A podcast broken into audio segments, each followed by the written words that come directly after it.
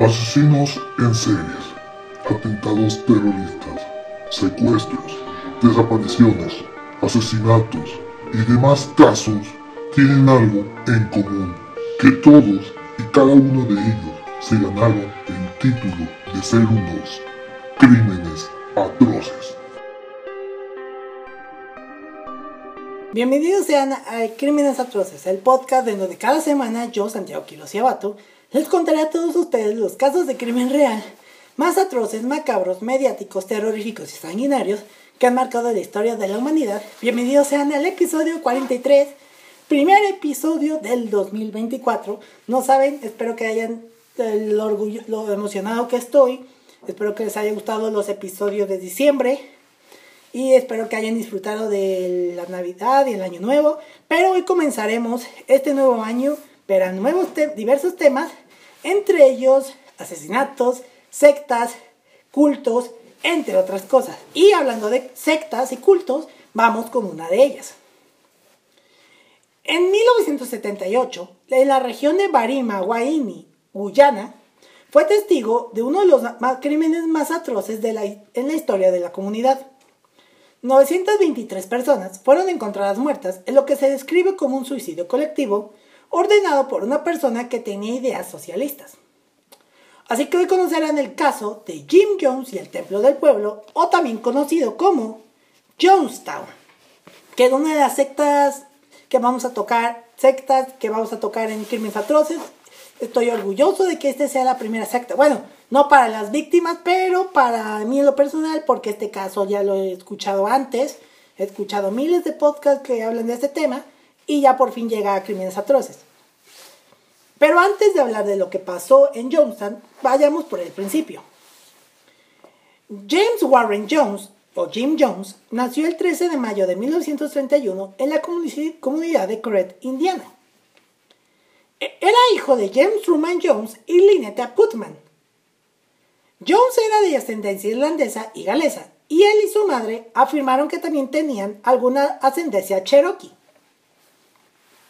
Su padre, James, era veterano discapacitado de la Primera Guerra Mundial que sufría de graves dificultades respiratorias debido a lesiones que sufrió en un ataque con armas químicas. Y trató de aumentar sus ingresos, trabajando ocasionalmente en proyectos de, de reparación de carreteras del vecindario, porque la pensión militar que ganaba debido a sus heridas era insuficiente. La enfermedad de su padre provocó dificultades económicas que a su vez provocaron intensos problemas matrimoniales. En 1934, en medio de la Gran Depresión, la familia fue desalojada de su casa por no realizar los pagos de la hipoteca. Así que se mudaron a una choza cercana a la ciudad de Lynn, cuya casa carecía de plomería y electricidad. En Lynn, la familia intentó obtener ingresos mediante la agricultura, pero nuevamente la salud del padre de Jones aumentó más. Y a falta de alimentos tenían que ir a los bosques y campos cercanos para encontrar comida en abundancia. Su madre, al contrario de su padre, no tenía instintos maternos naturales y con frecuencia descuidaba a su hijo. Cuando Jones asistía a la escuela, su familia amenazó con cortar su ayuda financiera al menos de que su madre consiguiera un trabajo. Mientras tanto, su padre fue hospitalizado en varias ocasiones por su enfermedad, debido a, lo que le causó la guerra, dado como resultado que dejaban solo a su hijo. Y aunque sus tías y tíos vivían cerca y lo supervisaban un poco, Jones a menudo, a menudo deambulaba por las calles de la ciudad, a veces desnudo. bueno, salud. Jones fue cuidado por las residentes de Lynn y con frecuencia lo invitaban a sus casas para darle comida, ropa u otros regalos que no les daban en su casa. Una vecina, Myrtle Kennedy, la esposa del pastor de la iglesia nazarena, desarrolló un apego especial a Jones y ella le dio a Jones una Biblia y lo animó a estudiarla, enseñándole a seguir el código de santidad de la iglesia nazarena. Y a medida que Jones crecía, Asistió a los en la mayoría de las iglesias de Lynn y a menudo, a menudo iba a varias iglesias cada semana y fue bautizado en varias de ellas. Fue ahí donde Jones desarrolló el deseo de convertirse en predicador cuando era niño y comenzó a practicar la predicación en privado. Su madre afirmó que se molestó cuando lo sorprendió imitando al pastor de la iglesia pentecostal apostólica local e intentó, sin éxito alguno, impedir que asistiera a los servicios de la iglesia. Aunque simpatizaban con Jones, debido a sus malas circunstancias, sus vecinos informaban que era un niño inusual que estaba obsesionado con la religión y la muerte. Algo muy extraño a un niño de esa edad.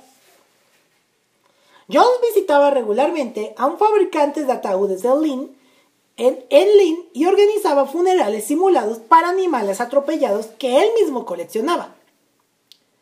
De hecho, un vecino afirmó ver a Jones matar a un gato con un cuchillo para un funeral y Jones, y además, Jones afirmaba que tenía habilidades únicas, como la capacidad de volar. De hecho, y esto se me pareció una tontería, para demostrar sus habilidades, saltó del tejado de un edificio, pero se cayó y se rompió el brazo. A veces ponía a otros niños en situaciones que amenazaban sus vidas y les decía que fue guiado por el ángel de la muerte John supuestamente cometió innumerables travesuras sacrilegias en las iglesias a las que asistía cuando era niño, según afirmaciones que hizo en su vida adulta. Eh, Afirmó que había robado la Biblia del ministro pentecostal y que había cubierto Hechos 2.38 con estiércol de vaca. También afirmó que sustituyó el agua bendita por un vaso de su propia orina una vez en una iglesia católica si esto creen que es lo peor que era una persona súper religiosa, esperen lo que sigue. Jones desarrolló un intenso interés por las doctrinas socialistas. Se convirtió en un lector voraz que estudió a Adolf Hitler, Joseph Stalin, Karl Marx, Mahatma Gandhi y Mao Zedong. Y si antes no tenía ninguna opinión política hasta que comenzara la Segunda Guerra Mundial, desarrolló un interés por el partido nazi. Tanto así que algunos lo recuerdan haciendo el saludo nazi y gritar H-E-I-L-H-I-T-L-E-R. Ustedes sabrán lo que dije. Ya en la escuela secundaria, John siguió destacándose entre sus compañeros. Recibió el sobrenombre de, de Jimmy durante su juventud y casi siempre llevaba una Biblia consigo. Jones era un buen estudiante que disfrutaba debatiendo con sus profesores. También tenía la costumbre de negarse a responder a cualquiera que le hablara primero y solo entablara conversaciones cuando él las iniciaba. Pero, a diferencia de sus compañeros, se sabía que John se vestía con la ropa de la iglesia dominical todos los días de la semana. Sus opiniones religiosas lo dejaron de otros jóvenes y con frecuencia los confrontaba por beber cerveza, fumar y bailar y a veces incluso interrumpía los eventos de otros jóvenes e insistía que leyeran la Biblia con él. O sea, era casi un douchebag.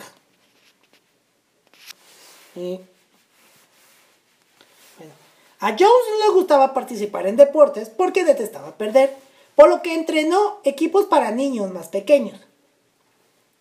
Jones estaba preocupado por el trato dado a los afroamericanos que asistieron a un partido de béisbol que asistió en Richmond, Indiana. Los acontecimientos de ese partido de béisbol llamaron la atención de Jones sobre la discriminación contra los afroamericanos e influyeron en su fuerte aversión al racismo. El padre de Jones pertenecía a la rama de Indiana del Ku Klux Klan, que ya pronto hablaré de, esa, de, esa, no sé si decir secta oculto, más bien esa organización que gozó de un apoyo considerable en Indiana durante la Gran Depresión. John describió cómo él y su padre tuvieron unos desacuerdos sobre la raza y agregó que no había, habían hablado durante muchos, muchos años. Como resultado de, su, de que su padre prohibió a uno de los amigos negros de Jones entrar a su casa. Y al final de la participación de Jones en la organización de ligas de béisbol, terminó cuando mató cruelmente a un perro frente a los jugadores, arrojándolos desde una ventana. Luego los padres de Jones se separaron en 1945 y finalmente se divorciaron. Jones se mudó a Richmond Indiana, con su madre, donde se graduó de Richmond High School en diciembre del 48, temprano y con honores. Jones y su madre perdieron el apoyo financiero de sus familiares después del divorcio, porque el divorcio era mal visto en esas épocas. Y para mantenerse, Jones comenzó a trabajar como ordenanza en el Hospital Reed de Richmond en el 46. Jones era bien considerado por la alta dirección, pero los miembros del personal recordaron más tarde que Jones exhibió un comportamiento perturbador hacia algunos pacientes y compañeros de trabajo. En ese momento, Jones comenzó a salir con una enfermera en formación llamada Marceline Bates Baldwin mientras trabajaba en el Hospital Reed. Luego, luego Jones se mudó a Bloomington, Indiana, en noviembre del 48, donde asistió a la Universidad de Indiana en Bloomington con la intención de convertirse en médico, pero cambió de opinión poco después. Durante su estancia en la universidad, Jones quedó impresionado por un discurso que pronunció Eleanor Roosevelt sobre la difícil situación de los afroamericanos y comenzó a apoyar el comunismo y otras opiniones políticas radicales por primera vez. Jones y Baldwin continuaron su relación mientras él asistía a la universidad y la pareja se casó el 12 de junio de 1949. Su primera casa fue en Bloomington, donde Marceline trabajaba en un hospital cercano mientras Jones asistía a la universidad. Marceline era metodista y ella y Jones inmediatamente comenzaron a discutir sobre la iglesia. La fuerte oposición de Jones a las prácticas segregacionistas raciales de la iglesia pentecostal, digo metodista, una tensión temprana en su matrimonio y durante toda su relación. Jones frecuentemente abusó emocional y psicológicamente a Marceline.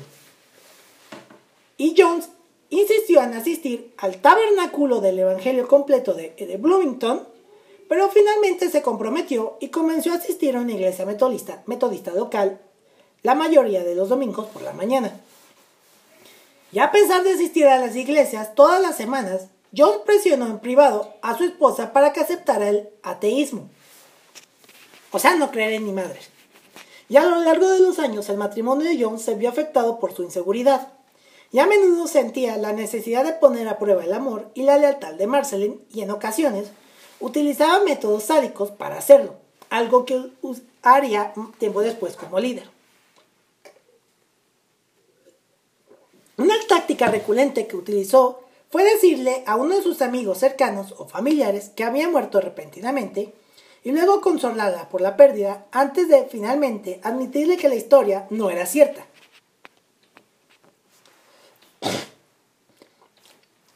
Después de asistir a, la Universidad de Indiana durante dos años, la pareja se mudó a Indianápolis en el 1951, donde Jones tomó clases nocturnas en la Universidad Butler para continuar su educación y finalmente obtuvo un título en educación secundaria en 1961.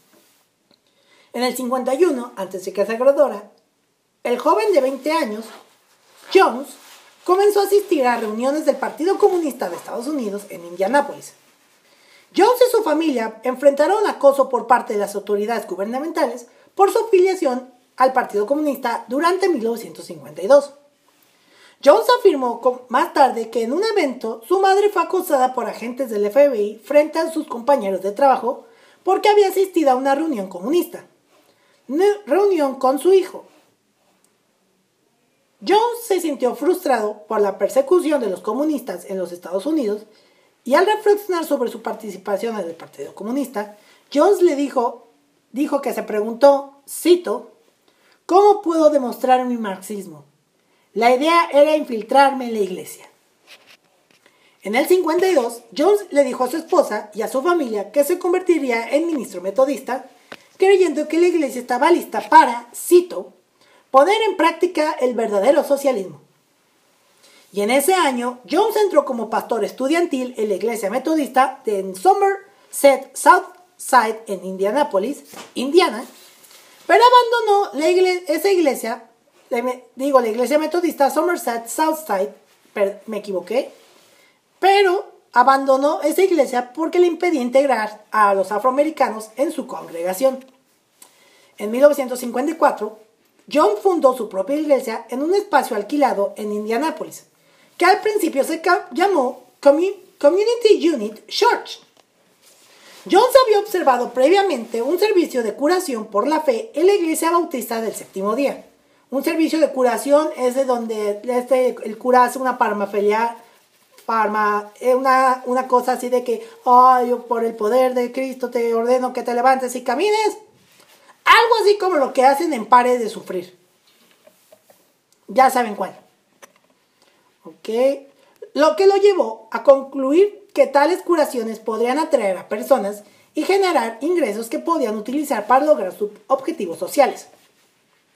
Jones y los miembros del templo fingieron que a sabiendas curaciones porque descubrieron que las curaciones aumentaban la fe de las personas y generaban recursos financieros que podían utilizar para apoyar a los pobres y financiar la iglesia. Estas curaciones implicaron el uso de hígados de pollo y, y otros tejidos de animales que Jones y los miembros de federados del templo afirmaron que eran firmaban que eran tejidos cancerosos que habían sido extraídos de los cuerpos de las personas que habían sido sanadas. Algo así como lo expliqué en el episodio de Jacobo Greenberg, lo que hacía esta enfermera Pachita. En 1955, Jones compró su primer edificio de iglesia ubicado en un vecindario racialmente mixto en Indianápolis. Primero llamó a su iglesia Wings of Deliverance y más tarde ese mismo año la renombró como la iglesia del Evangelio completo del Templo del Pueblo, o simplemente conocido como el Templo del Pueblo. Jones comenzó a asociarse estrechamente en las Asambleas Independientes de Dios, o la AIAOG por sus siglas en inglés, un grupo internacional de iglesias que abrazó el movimiento de la lluvia tardía. Las asambleas independientes de Dios tenían pocos requisitos para ordenar ministros y también aceptaban prácticas de sanación divina. en junio del 55, John celebró sus primeras reuniones conjuntas con William Branham, un evangelista sanador y líder pentecostal en el aviamiento sanador global. En 1958 fue John fue ordenado ministro por las Asambleas Independientes de Dios por Joseph Matson Bowes, un líder del movimiento Let the Rain y de las Asambleas Independientes de Dios. No voy a intentar pronunciar las siglas, perdónenme. Jones rápidamente saltó a la fama en el, en el grupo y organizó, organizó y fue anfitrión de una convención de curación que tuvo lugar del 11, al 15 de junio de 1956 en el Tabernáculo Caddo de Indianápolis. Necesitando una figura conocida para atraer multitudes, hizo arreglos para compartir el púlpito, púlpito, no iba a decir otra cosa, nuevamente en Braham. Se sabía que Braham les decía a los asistentes su nombre, dirección y por qué habían venido a orar antes de declararlos sanados. Jones estaba intrigado por los métodos de Braham y comenzó a realizar las mismas hazañas. O sea, este era. Braham era los Beatles, Jones era Oasis. O sea, se copiaban. para los que son de 30 para arriba sabrán esa referencia. Las reuniones de Jones y Braham tuvieron mucho éxito y atrayeron una audiencia de 11 millones de personas en su primera campaña conjunta. Y en la convención, Braham emitió un respaldo profético a Jones y su ministro diciendo que Dios usó la convención para enviar un nuevo gran ministerio. Muchos asistentes creyeron que la actuación de Jones indicaba que la poesía de un don sobrenatural y, junto con el respaldo de Braham condujo al rápido crecimiento del templo del pueblo. Jones fue particularmente eficaz en el reclutamiento entre los asistentes afroamericanos en las convenciones. Según un informe periodístico, la asistencia regular del Templo del Pueblo aumentó a mil gracias a la publicidad que Graham proporcionó a Jones y al Templo del Pueblo.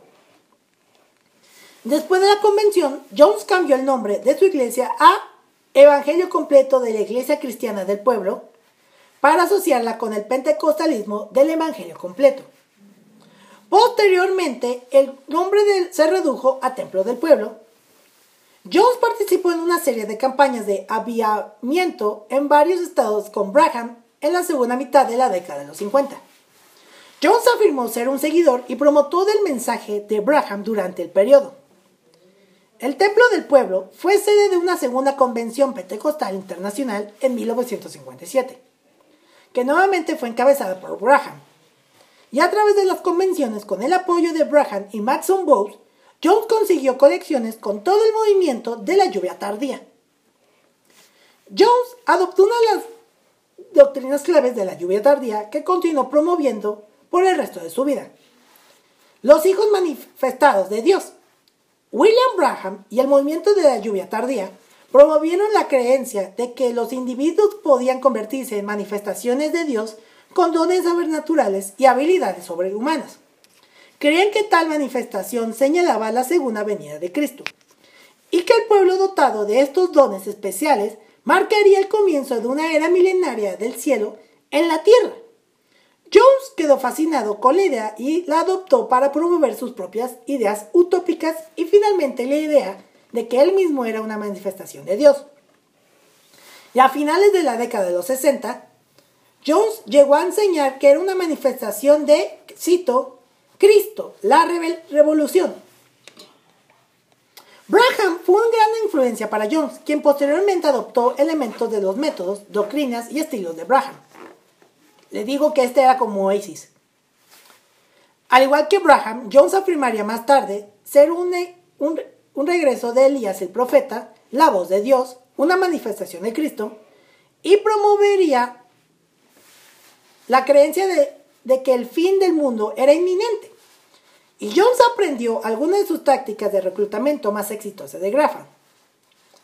Jones finalmente se separó del movimiento de la lluvia tardía luego de un amargo desacuerdo con Braham en el que Jones profetizó la muerte de Braham. Branham.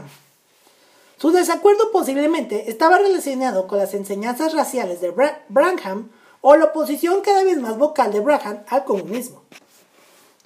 También a través del movimiento de la lluvia tardía, Jones conoció al Padre Divine, un líder espiritual afroamericano del movimiento Misión Internacional de Paz que a menudo era ridiculizado por los ministros pentecostales por sus afirmaciones de divinidad. En, el 56, Jones hizo su primera visita para investigar la misión de paz del Padre Divine en Filadelfia. Jones tuvo cuidado de explicar que su visita a la misión de paz era para poder dar una declaración auténtica, imparcial y objetiva sobre sus actividades a sus compañeros ministros pentecostales. Divine como otra influencia importante en el desarrollo del, ministerio de Jones. Si bien repudió públicamente muchas de las enseñanzas del padre Divine, Jones en realidad comenzó a promover las enseñanzas de Divine sobre la vida comunitaria y gradualmente implementó muchas de las prácticas de extensión que presenció en la misión de paz, incluida la creación de un comedor de beneficencia en el suministro de alimentos y y ropa gratuita a las personas necesitadas. Jones hizo una segunda visita al Padre Divine en el 58 para aprender más sobre sus prácticas. Jones se jactó de su ante su congregación de la que le gustaría ser el sucesor del Padre Divine e hizo muchas comparaciones entre sus dos ministerios. Jones comenzó a implementar progresivamente las prácticas disciplinarias que aprendió del Padre Divine que tomaron cada vez más control sobre las vidas de los miembros del templo del pueblo. A medida que John se separó gradualmente del pentecostalismo y del movimiento de la lluvia tardía, buscó una organización que estuviera abierta a sus creencias. En 1960, el templo del pueblo se unió a la denominación Discípulos de Cristo, cuya sede estaba cercana, cerca a Indianápolis, y Archie James Lee James le asegura a Jones que la organización toleraría sus creencias políticas y John finalmente fue ordenado por los discípulos de Cristo en 1964. John fue ordenado ministro de los discípulos en un momento en lo que los requisitos para la ordenación variaban mucho y la membresía de los discípulos estaba abierta para cualquier iglesia. Tanto en 1974 como en el 77, el liderazgo de los discípulos recibió acusaciones de abuso en el templo del pueblo. Llevaron a cabo investigaciones en ese momento, pero no encontraron evidencia de irregularidades. Los discípulos de Cristo encontraron que el templo del pueblo era un ministerio cristiano ejemplar que supera las diferencias humanas y está dedicado a los servicios humanos. El templo del pueblo contribuyó con unos 1.1 millones de dólares, que, que serían unos 4.697.803 dólares. Obviamente eso sería del 2020, hoy sería más. A la denominación entre el 66 y el 77.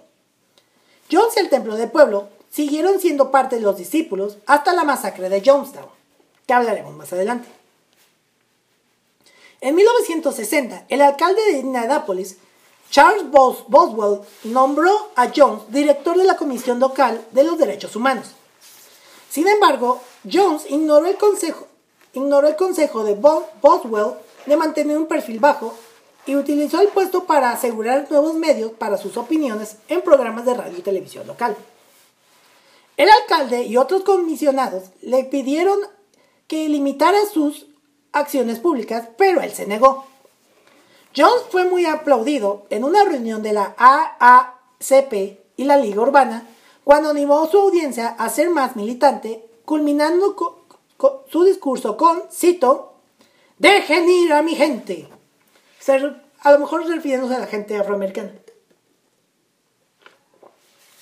Durante su tiempo como director de la comisión, Jones ayudó a integrar racialmente iglesias, restaurantes, la compañía telefónica, el departamento de policía de Indianápolis, un teatro y un parque de diversiones y el hospital metodista de, salud de la iglesia, digo, de la Universidad de Indiana.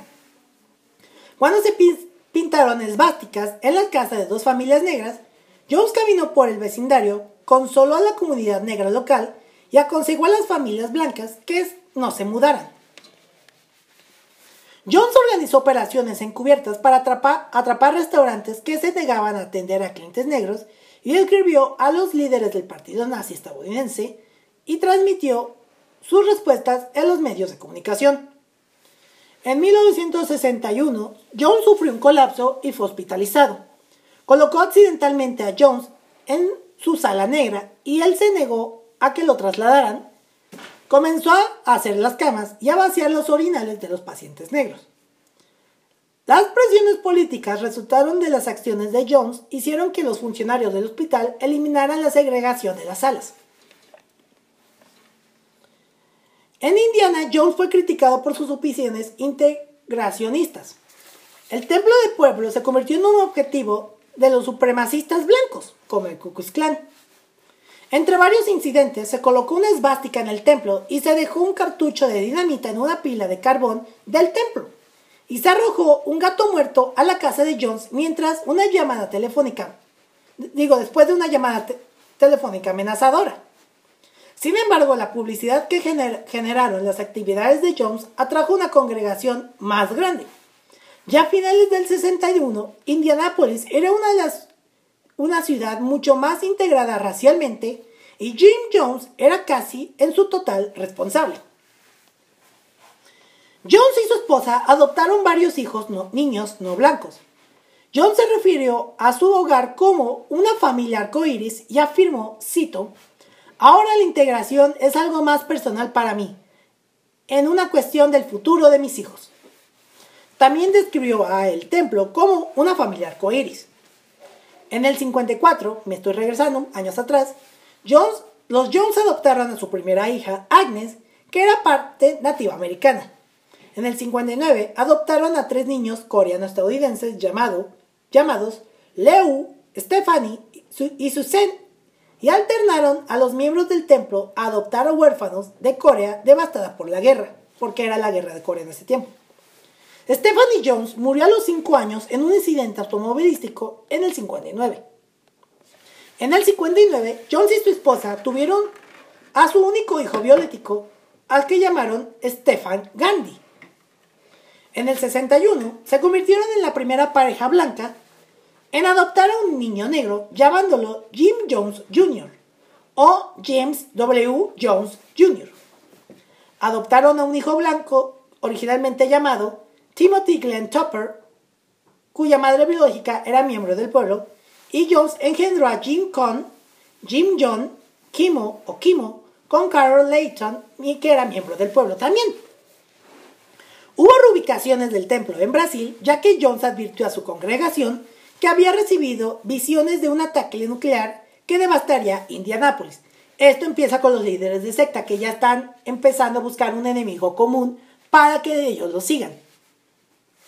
Jones comenzó a consumir drogas ilícitas después de mudarse a California. Lo comentó aún más su paranoia. Utilizaba cada vez más el miedo para controlar y manipular a sus seguidores, como todo líder de secta o de culto.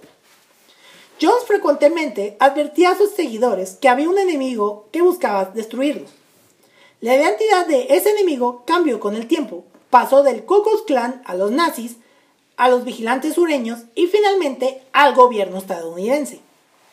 Con frecuencia profetizó que, cualquiera que fuera infiel a él y a sus enseñanzas sufriría incendios, accidentes automovilísticos y muerte o lesiones y presionaba constantemente a sus seguidores para que fueran agresivos en la promoción y realización de sus creencias. La Jones estableció una comisión de planificación formada por sus lugartenientes para dirigir el estilo de vida comunitario del templo del pueblo. Jones, a través de esta comisión de planificación, comenzó a controlar todos los aspectos de la vida de sus seguidores. Los miembros que se unieron al templo del pueblo Entregaron todos sus bienes a la iglesia a cambio de alojamiento y comida gratis. Los miembros que trabajaban fuera del templo entregaban sus ingresos para usarlos en beneficio de la comunidad. Jones dirigió a grupos de sus seguidores a trabajar en varios proyectos para obtener ingresos adicionales y estableció una operación agrícola en Redwood Valley para alimentar, cultivar alimentos, perdón. Eh, se organizaron grandes proyectos de extensión comunitaria y los miembros del templo, del templo fueron transportados en autobuses para realizar trabajos y servicios comunitarios en toda la región. Algo así como que López Obrador mandara a sus, a sus seguidores a, a, que, a ver sus inauguraciones y logros, que es muy raro. Los primeros casos conocidos de abuso graves en el templo del pueblo surgieron en California cuando la Comisión de Planificación tomó medidas disciplinarias contra los miembros que no cumplían la visión de Jones o no seguían las reglas. El control de Jones sobre los miembros del templo del pueblo se extendió en su vida sexual y a quienes podían casarse. algunos miembros fueron obligados, algunas miembros fueron obligadas a abortar y Jones comenzó a exigir favores sexuales de las esposas de algunos de los miembros de la iglesia y violó a varios miembros masculinos de su congregación. No me extrañaría que también en ellos fueran niños. Ven, todas las religiones hacen abusos sexuales. Todas. Y digo, soy católico, pero hay que admitirlo. Los miembros que se rebelaron contra el control de Jones fueron castigados con raciones de alimentos reducidas, horarios de trabajo más duro, ridículo público y humillaciones, y a veces con violencia física. Entre ellas les pegaba con una manguera en el pito, según lo que investigué. A medida que crecía el número de miembros del templo, Jones creó un grupo de seguridad armado para garantizar el orden entre sus seguidores y garantizar su propia seguridad personal. Ya a finales del 69, con el templo creciendo rápidamente, en 1970 abrieron sucursales en varias ciudades de California, incluidas San Fernando, San Francisco y Los Ángeles. Con Jones cada vez más errático y paranoico, mientras que se estaban realizando declaraciones sobre supuestas curaciones en otoño del 73, Jones y la Comisión de Planificación idearon un plan para escapar de los Estados Unidos en caso de una redada del gobierno. Así que decidieron mover su templo a Guyana, en Sudamérica. En el verano del 74, se compraron tierras y suministros en Guyana. Jones fue puesto a cargo del proyecto y supervisó las instalaciones de una estación de generación de energía, la limpieza de campos para la agricultura y la construcción de dormitorios para preparar los primeros colonos. Y en diciembre del 74, el primer grupo llegó a Guyana para comenzar a operar la comuna que pasaría a ser conocida como Jonestown, que da nombre a este episodio. Jones dejó a James para supervisar Jonestown mientras él regresaba a los Estados Unidos para continuar sus esfuerzos por combatir la prensa negativa. En gran medida no tuvo éxito y se filtraron al público más historias de abusos en el templo del pueblo. En marzo del 77, Marshall Kilduff publicó un artículo en la revista New West exponiendo los abusos en el templo del pueblo. Y el artículo incluía acusaciones de abuso físico, emocional y sexual por parte de desertores del templo. En este lugar lo llamó Jonestown, volviendo a Guyana, donde las personas que vivían ahí aprendieron sobre agricultura, pero también, también ahí los abusos y castigos de Jones aún seguían, y esto llevó a que Estados Unidos estuviera al tanto de, los de estos abusos. Durante ese tiempo se llevaba una práctica denominada noches blancas, en las que los miembros de Jonestown tenían que consumir un veneno para un suicidio colectivo. Al principio eran simulaciones. Y otra cosa, tenían que escuchar cada día los discursos de Jones, como si fuera una misa eterna, que yo me moriría de... ¡Ah! De ya sáquenme. Y también era como simplemente, ¿recuerdan aquel capítulo de Los Simpsons donde se Homero y los la familia se une a una a una a un culto? Pues era prácticamente lo mismo. Ahí decían, "Te puedes ir, pero estaba cercado y había guardias con armas. Así que si salías, en noviembre del 78, llegamos al año, al, año clave en esta historia, el congresista Leo Ryan encabezó una misión de investigación a Jonestown para investigar denuncias de abuso contra los derechos humanos. Su delegación incluía a familiares de miembros del templo, un equipo de cámara de la NBC y varios reporteros y reporteros de varios periódicos. Y el grupo llegó a la capital de Guyana o sea, Georgetown, el 15 de noviembre del, 78. Dos días después viajaron en avión a Port Kaituma y luego fueron transportados a Jonestown. Jones organizó una recepción para la delegación esa noche en el pabellón central de Jonestown. Bueno, y durante el cual Vernon Gonsen, miembro del templo, Pasó una nota dirigida a Ryan, al reportero de la al reportero de la NBC, Don Harris. O sea, le pasó una nota. Solicitando ayuda para él y para otros miembros del templo, del templo, y ahí Mónica McBee en saliendo, de, en saliendo del asentamiento. Las tensiones comenzaron a aumentar cuando se difundió por la comunidad la noticia de que algunos miembros intentaban irse.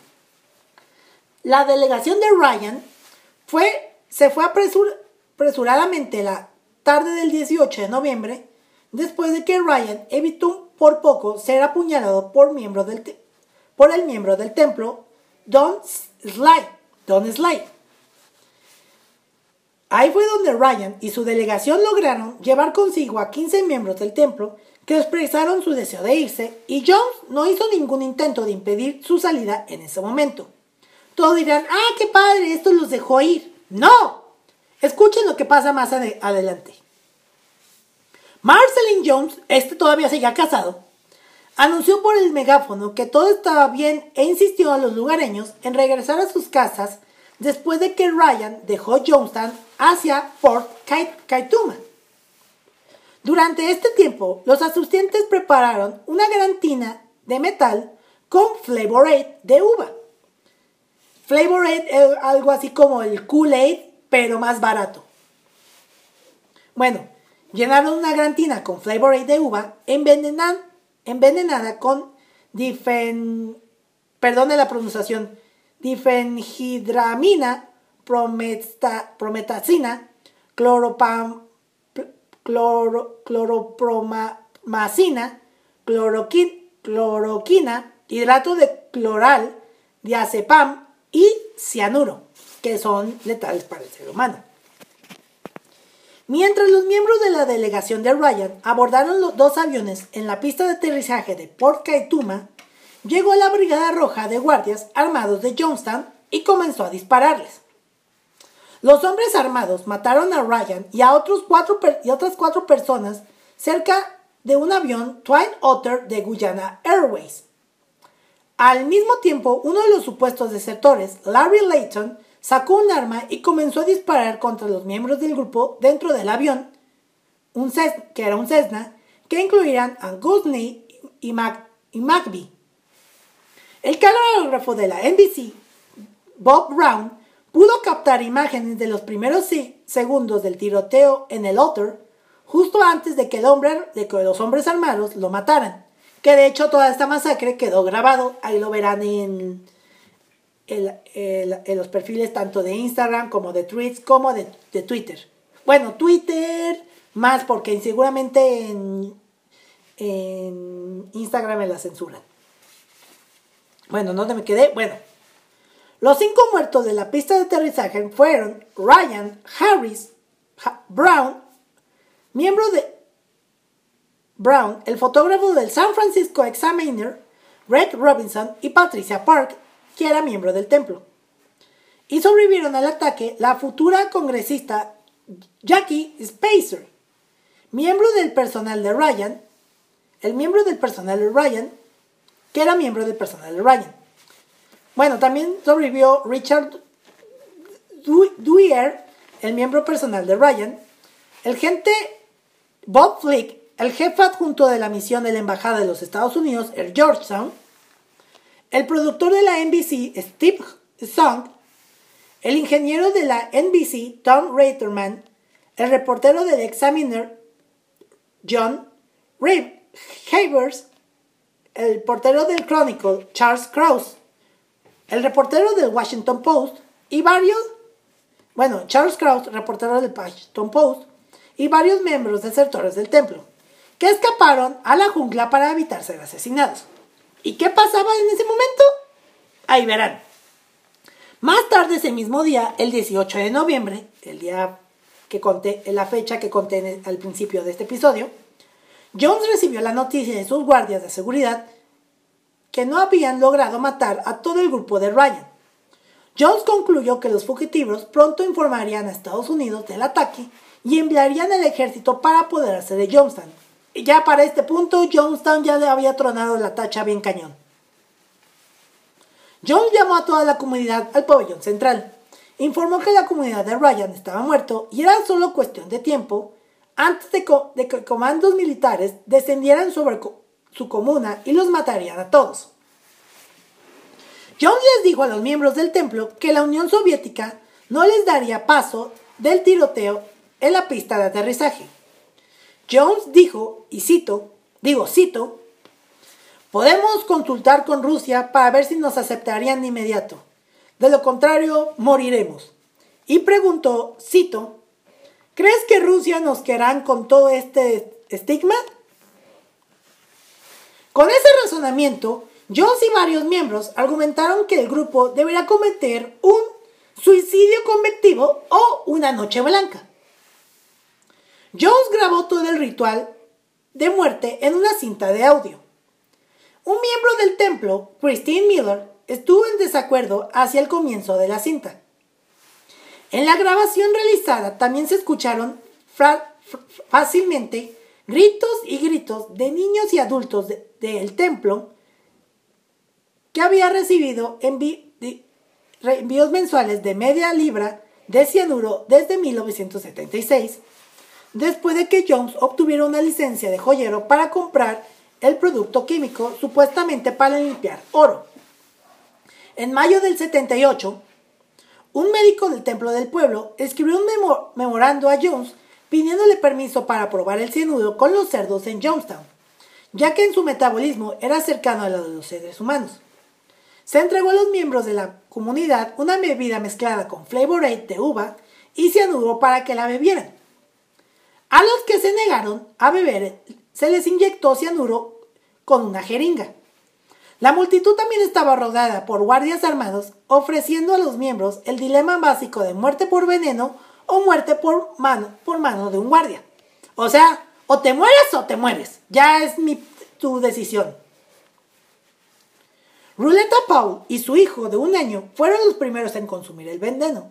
Según Odell Rhodes, miembro del templo que escapó, la boca del niño se llenó de veneno con una jeringa sin aguja, y luego Paul inyectó más veneno en su propia boca.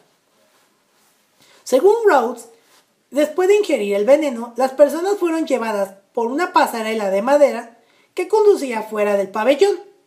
Mientras los padres veían morir a sus hijos a causa del veneno, del, del veneno, Rhodes describió una decena de pánico y confusión, añadido que muchos de los miembros del templo reunidos caminaban como si estuvieran en trance y que la mayoría esperaban en silencio su turno de morir.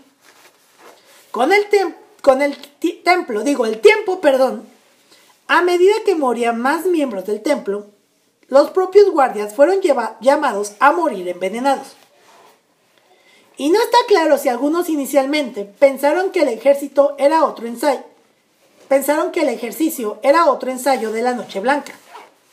Porque antes era de que les daba ese flavor, pero no tenía cianuro.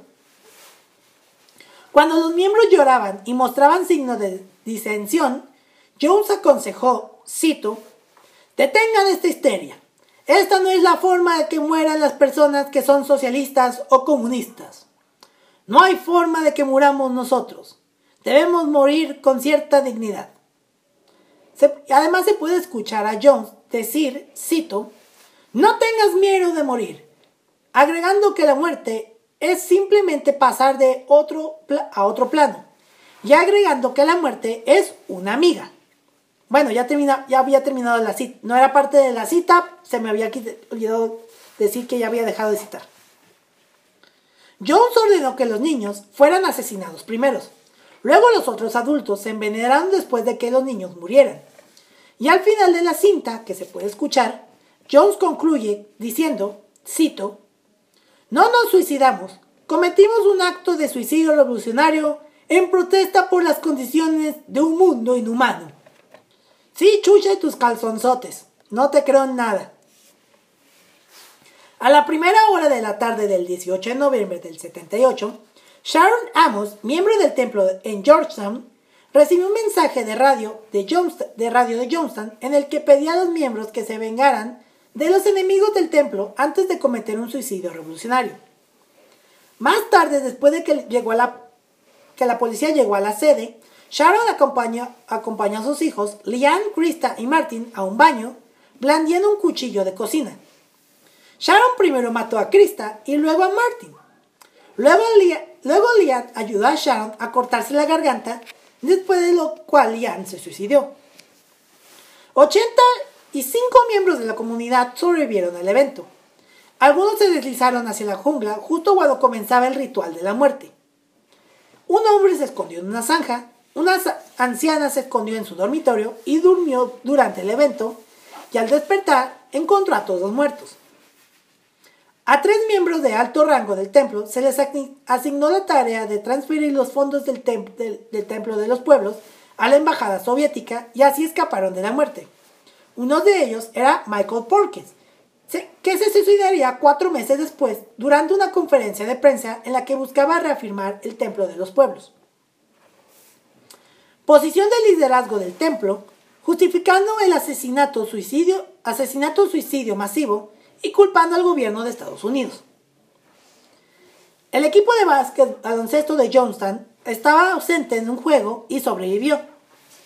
Otros se escondieron en los dormitorios o estaban fuera de la comunidad por negocios cuando se desarrolló el ritual de la muerte. El superviviente Tim Carter ha sugerido que, como era una práctica anterior, el almuerzo de ese día de sándwiches de queso a la parrilla puede haber estado contaminado con sedantes para someter a los miembros de la secta. Además, en una entrevista de 2007, con el psiquiatra forense, el doctor Michael H. Stone, para el, programa Most Evil, Carter declaró su creencia de que Jones hizo que sus guardias posaran los cadáveres de los residentes de Jonestown para que pareciera que más la, que más la gente se había suicidado voluntariamente.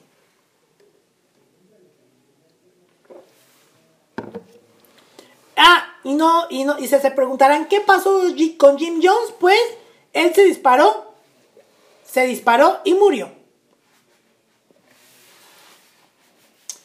El asesinato-suicidio en masa provocó la muerte de 909 habitantes de Jonestown, 276 de ellos niños, la mayoría en el pabellón central y sus alrededores.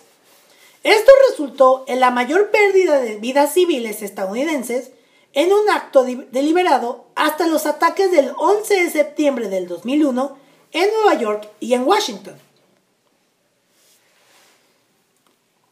Los cuatro miembros que residían en Georgetown murieron, digo, otros cuatro miembros que residían en Georgetown murieron, y posteriormente el FBI recuperó la grabación de audio de 45 minutos del envenenamiento masivo en curso, cuya grabación se conoce como la cinta de la muerte. Eh, los tres hijos de John, Stephen Jim Jr. y Tim Jones, Estaban en el equipo de baloncesto del Templo de Pueblo en Georgetown en el momento del envenenamiento masivo. Durante los acontecimientos en Georgetown, los tres hermanos se dirigieron a la embajada de Estados Unidos en Georgetown para alertar a las autoridades.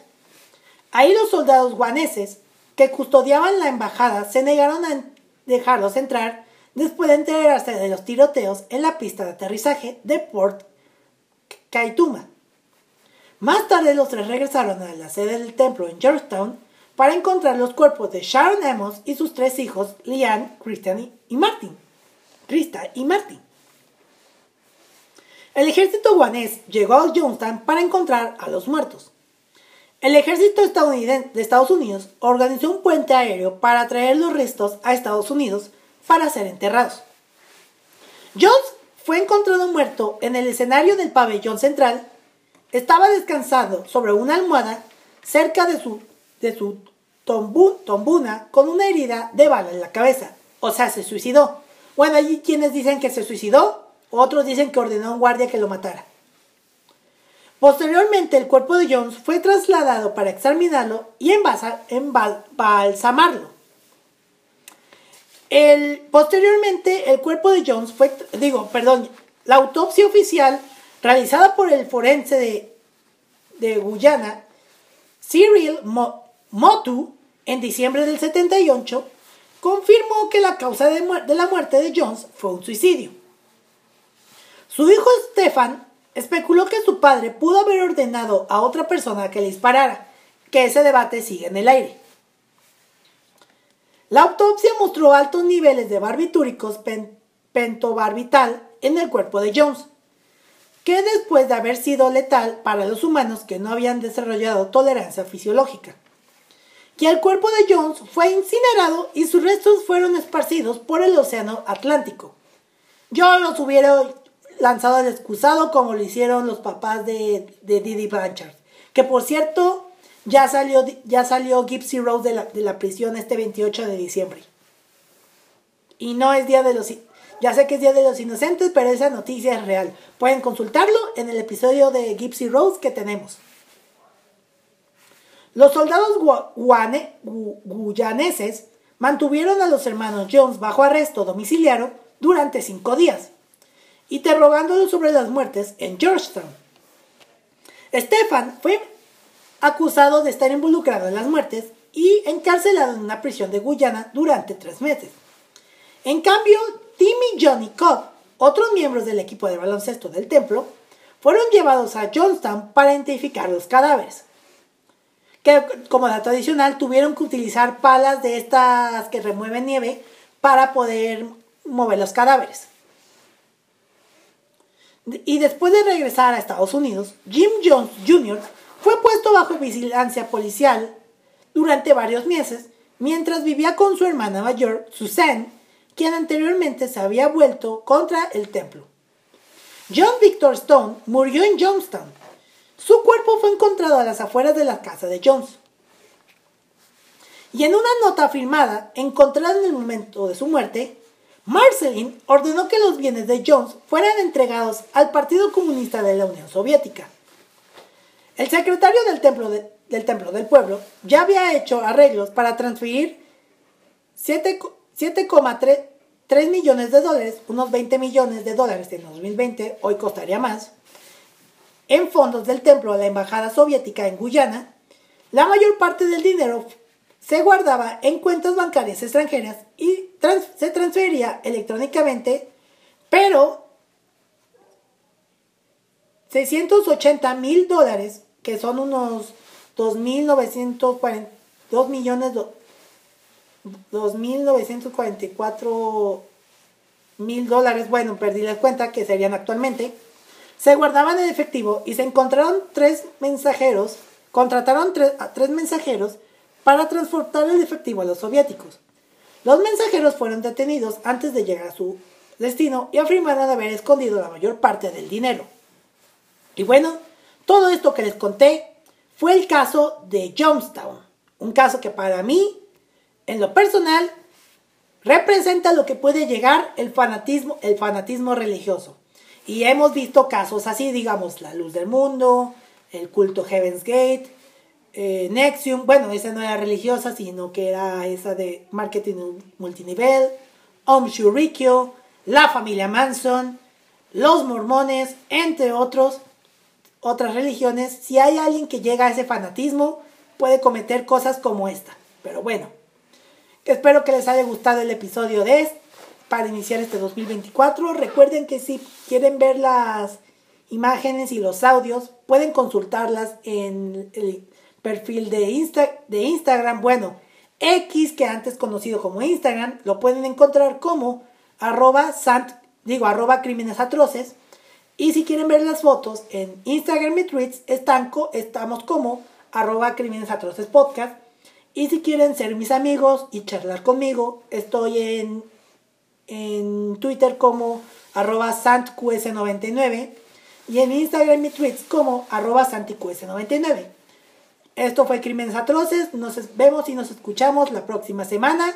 Y gracias a todos por estar aquí este, con este episodio para comenzar el año. Será un 2024 lleno, lleno de casos de crimen real. Nos vemos, la siguiente, nos vemos y nos escuchamos la próxima semana. Hasta la próxima. Muchas gracias. Asesinos en series, atentados terroristas, secuestros, desapariciones, asesinatos y demás casos tienen algo en común, que todos y cada uno de ellos se ganaron el título de ser unos crímenes atroces.